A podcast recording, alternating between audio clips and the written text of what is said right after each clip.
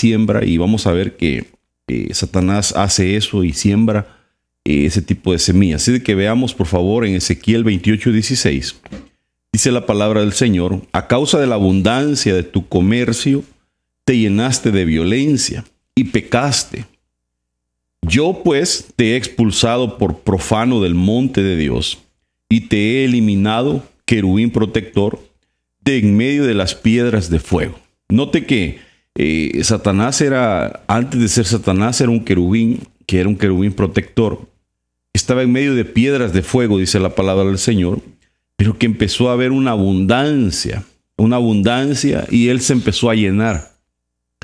Eh, porque esa abundancia de, pero mire, es una, una eh, abundancia de violencia por empezar a hacer comercio. Él empezó a hacer comercio en el, en el, en el lugar donde él estaba, en ese monte, eh, empezó a contratar ángeles, a, decirles, mira, yo te ofrezco eh, un puesto mayor que lo que Dios te ha ofrecido, mira, yo te voy a, eh, a dar cosas mejores, porque no podía ofrecerles dinero, así de que de alguna manera, al contratarlos, tuvo que haberles ofrecido algún tipo de puestos, o no sé yo. Pero qué interesante que eso llenó a Satanás de violencia. Y entonces dice que pecó. Y yo pues dice, te he expulsado por profano del monte de Dios y te he eliminado, le dicen. Entonces esa violencia con la, que Satanás se llenó, esa es la que él quiere poner en los corazones. O sea, qué interesante que eh, aún antes de que fuera creada la tierra, eh, eh, bueno, que el hombre fuera, fuera, puesto en la tierra por Dios, cuando Satanás estaba en ese lugar, en ese, en ese monte, vemos que se llenó de violencia, o sea, ya, ya había violencia. Ahora, eh, mire lo que dice Génesis 4.8. Dice, y Caín dijo a su hermano Abel, vayamos al campo. Y aconteció que cuando estaban en el campo, Caín se levantó contra su hermano Abel y lo mató. Tremendo que esa semilla no es una semilla, por eso la Biblia dice que toda planta que no sembró el Padre, va a ser arrancada. Entonces, este tipo de semillas va aumentando, va dando fruto en las personas. Y vemos que lo que eh, fue puesto en Caín es esa violencia, esa, eh, eh, lo, terminó matando a su hermano. ¿Por qué? Porque se enojó, porque él dijo, bueno, ¿cómo es que Dios recibe la, ofrenda de mi hermano, la mía no? Y, y, empezó a tomar una actitud y esa semilla fue la que le puso Satanás. ¿Cuántos no habrán sido ya contaminados por ese tipo de semillas, por ese tipo de siembras, que, que es nada más y nada menos que el enemigo? Porque Dios nunca incita al pleito, Dios nunca incita a la violencia. Al contrario, Él está a favor de que sea, haya paz. Por ejemplo, Él dijo, mi paz les dejo, mi paz les doy. Me voy, pero no los dejo solos. Y ahí, ahí les dejo al consolador, eh, al que los guiará toda verdad. Solamente por buenos caminos. Eh, él no está, él dice, perdonen. Él dice que tenemos que amar a nuestros enemigos. Pero ¿qué dice el diablo? Mátalo, véngate. Y entonces cuando una persona tiene ese tipo de cosas en el corazón, es porque Satanás ya puso una semilla y eso lo va a llevar hacia algo peor cada día. Entonces, qué tremendo como el diablo se llenó de violencia y ahora él quiere poner violencia en el corazón de las personas. Miren lo que dice eh, en Proverbios 4:23, en algunas versiones diferentes acerca del corazón. Dice, sobre todas las cosas, guarda tu corazón, porque él afectará todo lo que haces. Entonces, una persona que tiene el corazón contaminado, que tiene el corazón lleno de guerra, que tiene el corazón lleno de violencia o de cualquier cosa, lo que va a pasar es que va a afectar todo lo que él hace. Le va a afectar en todo lo que él hace. Entonces, eh, no, una persona con el corazón así herido, amargado, eh, anda de esa manera su rostro, eh, todo lo que hace, su trabajo, todo no se deleita. Por eso es que es interesante esta, esta versión, dice que todo afectará todo lo que hagas. Tremendo. Mire lo que dice esta otra versión, siempre el mismo versículo, dice, por encima de todo, Cuida, guarda tu corazón, porque de él brotan las fuentes de la vida.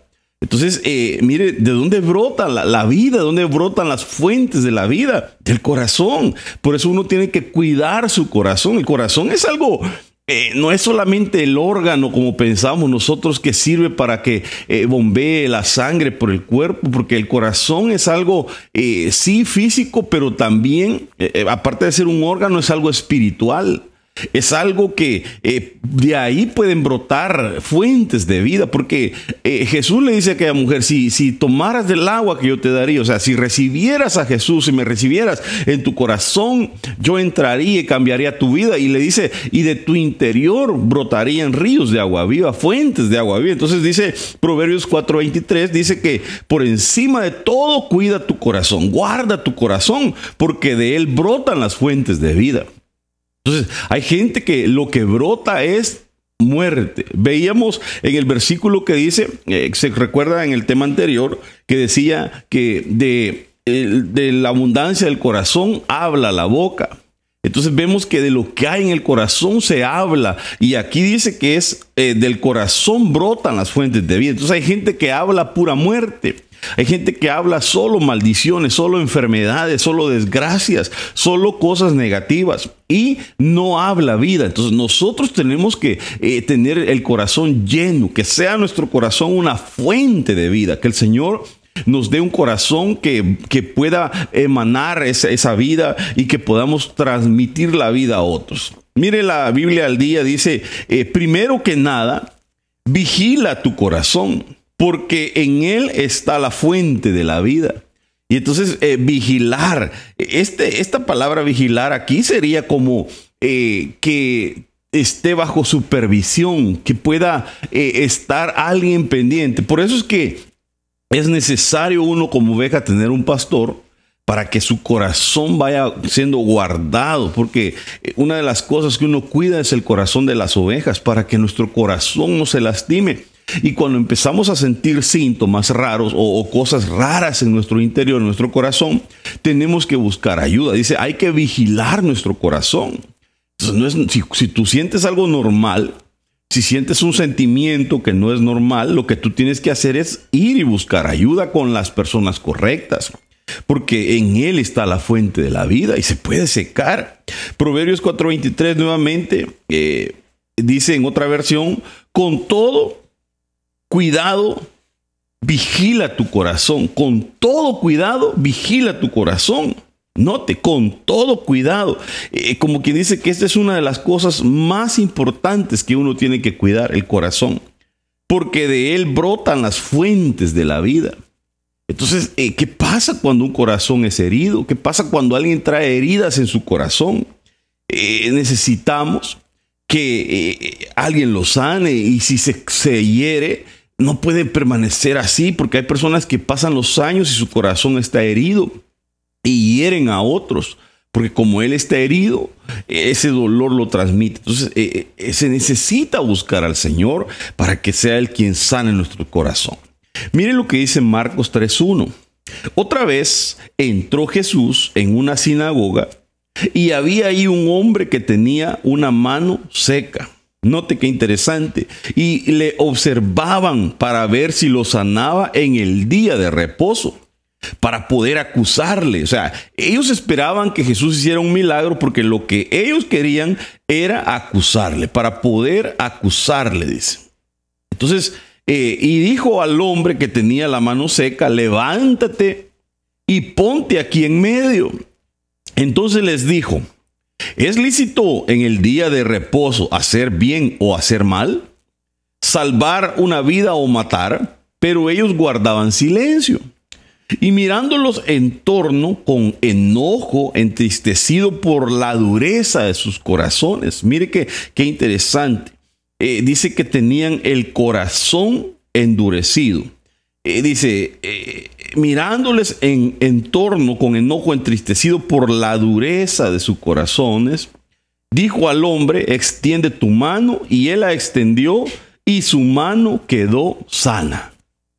Pero, pero qué interesante que esto ellos esperaban ver un milagro, pero lo que querían era acusar al Señor, eh, decirle, ¿cómo que vas a sanar en el día de reposo? Porque se volvieron religiosos. Vemos que su corazón ya no era eh, un corazón que tenía una relación con Dios, sino un corazón que se volvió eh, religioso, que ellos nada más querían practicar la ley supuestamente, pero en realidad no amaban a Dios, sino que se volvió una religión técnicamente. Religiosos, endureció su corazón. Estaban en una iglesia, pero su corazón estaba duro. Y nuestro corazón tiene que estar siempre blandito, tiene que estar siempre eh, así bien conectado con Dios para ser sensibles a lo que Él quiere hacer. Entonces hay gente que solamente quiere ver cosas para ver cómo acusa. Siempre van a buscarle algo malo a, las cosas de Dios. Entonces, eh, de, ninguna manera iba a quedar bien. Le dice, bueno, hay que hacer bien o hay que hacer mal, hay que dar, dar vida o matar. Entonces, ellos solo guardaban silencio porque su corazón era duro. Éxodo 7:13 dice, pero el corazón de Faraón se endureció y no los escuchó tal como el Señor había dicho. Entonces, qué triste cuando un corazón se endurece. Mire, corazón endurecido. Es, el corazón endurecido es un corazón que no escucha. La persona que tiene un corazón duro se vuelve sorda espiritualmente. Le dan consejos y no los atiende porque el corazón lo tiene duro.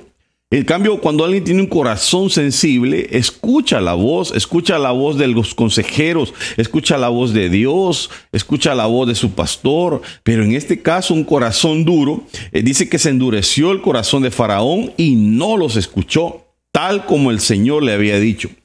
Eh, eh, interesante, hermanos, porque ¿cómo puede afectar el corazón a la sensibilidad, al escuchar los consejos? Por eso es que cuando alguien está duro en su corazón, la palabra, miren, no le cala. Le, está hablando el Señor de muchas maneras, pero no están poniendo atención a lo que Dios les está eh, diciendo. Entonces tenemos que tener cuidado.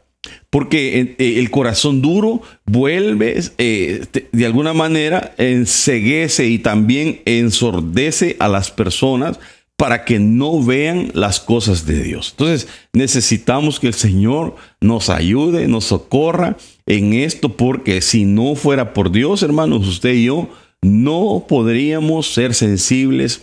Eh, esa palabra me parece que se dice esclerocardia. Eh, cuando eh, se, se, vuelve duro el corazón de una persona. esclerocardia me parece que es esa dureza de corazón. Entonces Dios nos tiene que ayudar. Dios nos tiene que ayudar, nos tiene que socorrer para que nuestro corazón no se vuelva duro. Veamos un versículo más acerca de esto que le estoy hablando de, siempre eh, de Faraón, porque es interesante cómo es que el corazón de él estaba duro y luego el Señor tuvo que endurecérselo porque eh, ya llega un punto en que Dios mismo lo hace. Mire, dice, pero cuando Faraón vio que la lluvia, el granizo y los truenos habían cesado, pecó otra vez y endureció su corazón, tanto él como sus siervos. Entonces, eh, ¿qué pasa? Un corazón duro se opone a la liberación, no quería que fueran libres. Eso es lo que pasa cuando alguien eh, no, no, quiere. Uno le dice, mire, ministre, se busque ayuda. Mire, tenemos un departamento donde hay unas personas que lo pueden ayudar, especializadas en eso. Y no lo hacen, ¿no? Y están eh, pasando por circunstancias difíciles en su vida, están presos, eh, están eh, necesitados en su interior, pero no, no se dejan ayudar porque su corazón está endurecido y el corazón endurecido se opone a la liberación. Vemos que cuando em, cesó todo, cuando cesó la lluvia, el granizo, los truenos, entonces volvió a pecar. Hay gente así. Cuando, cuando está pasando por circunstancias difíciles, buscan a Dios, van a la iglesia, pero nomás esa ya se les olvida y rápido se, les pasa. Entonces es bien delicado, hermanos, porque eh, puede tener uno un corazón duro y, estar pasando por esas cosas y, tal vez en el momento, en el ratito eh, cambia la persona, pero después ya no, eh, vuelve a caer en lo mismo, se le olvida. Entonces, miren lo que dice en Éxodo 10.1, aquí sí que ya eh, mire, se mantiene pecando una y otra vez. Eh, lo, que, lo que está pasando aquí es que el faraón está siendo, eh, ¿cómo le dijera? Siendo, siendo probado por Dios. Dios está mandándole una prueba a otra, a otra, y su corazón está tan duro que ahora, a las siete veces, mejor Dios lo que hace es que se lo endurece. Entonces vemos que Éxodo 10, 1 Dice entonces el Señor dijo a Moisés, preséntate a Faraón, porque yo he endurecido su corazón y el corazón de sus siervos para mostrar estas señales mías en medio de ellos. Entonces vemos que a la séptima vez lo que hace Dios es que Él mismo endurece, eh, eh, lo endurece el corazón de Él para su propia destrucción. Cuando una persona ya no quiere, ya no quiere y no avanza y no quiere ayudarse, lo que va a pasar es que Dios mismo va a traer destrucción sobre, sobre la persona. Entonces es bien delicado, hermanos. Es bien delicado el, el que el, corazón de nosotros se endurezca. Porque eso nos puede llevar a la destrucción. Un corazón endurecido se mantiene pecando una y otra vez y no, no va a parar. Eh, necesitamos que el Señor nos ayude, hermano, nuestro corazón. El corazón es tan profundo, tan interesante hablar de él. Miren lo que dice Ezequiel 44:9. Así dice el Señor Dios. Ningún extranjero incircunciso de corazón e incircunciso de carne entrará en mi santuario, ninguno de los extranjeros que están entre los hijos de Israel. Entonces, eh, ¿qué pasa? Dice el Señor, ningún extranjero que sea incircunciso de corazón, note, incircunciso de corazón. Aquí en el corazón tiene que haber una circuncisión entonces. ¿Y qué es circuncisión? Es, el, es cuando cortan el exceso de carne. Entonces quiere decir que cuando un corazón está muy eh, carnal, el, cuando la persona en su corazón solo piensa en las cosas de la carne, en las cosas materiales, entonces lo que va a pasar es que su corazón se está volviendo incircunciso, se volvió un corazón duro. Mire, dice así dice el Señor Dios, ningún extranjero incircunciso de corazón e incircunciso de carne entrará en mi santuario. Entonces no hay no se puede entrar al santuario, no se puede llegar a la presencia de Dios con un corazón incircunciso, con un corazón que está lleno de carne, con un corazón que está pensando solo en las cosas de la carne, que está pecando, que está manipulando en su, en su mente el cuerpo y está eh, llevando a la persona a muchas cosas eh, que no es el agrado de Dios, no se puede. Dice porque es incircunciso. No, no se puede. Entonces no entra en la presencia de Dios. Ninguno de los extranjeros que están entre los hijos de Israel, dice. Entonces, Qué tremendo cuando el corazón es un corazón incircuncidado, que no se, no se deja eh, quitar todo lo que tiene que ver con las cosas de la carne. Romanos 1.21 dice, pues aunque conocían a Dios, no le honraron como a Dios, ni le dieron gracias, sino que se hicieron vanos en sus razonamientos y su necio corazón fue entenebrecido. Entonces vea cómo llegó al punto de que este corazón se, volvió tenebroso. E, este punto ya es más profundo, ya cuando una persona tiene un corazón eh, tenebroso, que se está entenebrecido, que ya en ese corazón hay deseos por, por maldad, por matar, cuando ya un corazón guarda cosas oscuras, cuando ya el corazón impulsa a la persona a la hechicería, a la brujería, aún yo creo que cuando a una persona le encantan demasiado las, eh, digamos, eh, tal vez las películas de terror, eh, ya ese ya es un punto terrible, porque lo que está pasando ahí es que hay gente que le encanta ese tipo de cosas. Vea, mire, dice, y su necio corazón fue entenebrecido. O sea, que en, el punto anterior el corazón era necio.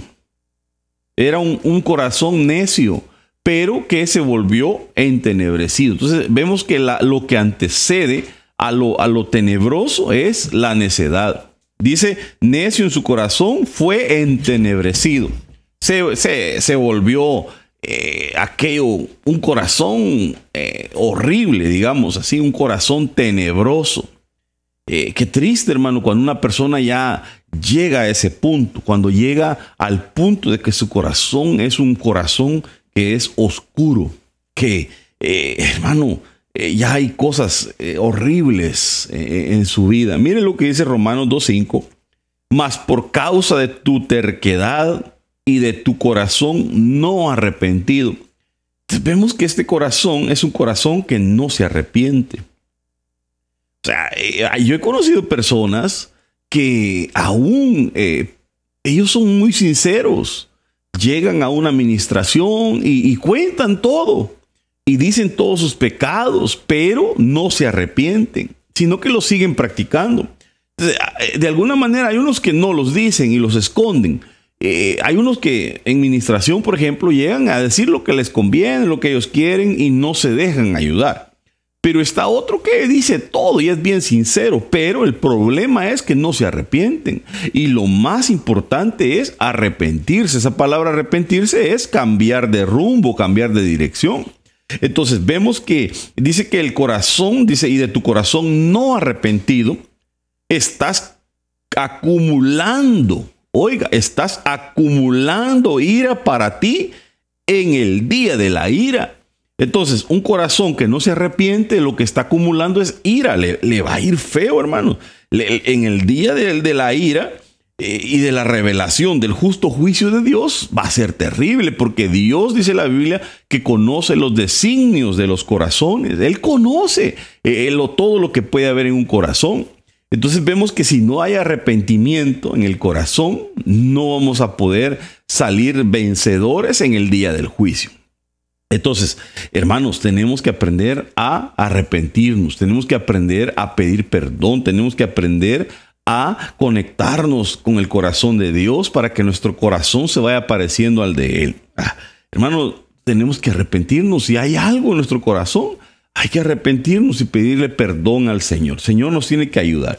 Si Dios te revela algo en tu corazón, pues eh, no es para juzgarte, sino para que tú puedas buscar la ayuda y puedas arrepentirte de cualquier pecado. Hebreos 3:12 dice, tened cuidado, hermanos, no sea que en alguno de vosotros haya un corazón malo de incredulidad para apartarse del Dios vivo. Mire, un corazón malo de incredulidad. El corazón malo se vuelve incrédulo no, ya, no, ya no cree, ya no cree en, nada de, de las cosas de Dios, perdió la fe. Y entonces, ¿qué hace? El corazón incrédulo aparta a las personas de Dios los aparta porque eh, no logran creer que Dios puede sacarlos adelante, no, no pueden creer que Dios puede ayudarlos. Entonces, eh, tengan cuidado, dice hermanos, mire, a los hermanos les habla, dice, no sea que en alguno de vosotros se halle un corazón malo de incredulidad para que se aparte del Dios vivo. Entonces, ¿por qué se aparta una persona de Dios? Porque su corazón se volvió malo, porque se llenó de incredulidad y por eso se apartan. Porque uno pregunta y uno dice, bueno, eh, ¿por qué fulano se habrá apartado de las cosas de Dios, hombre?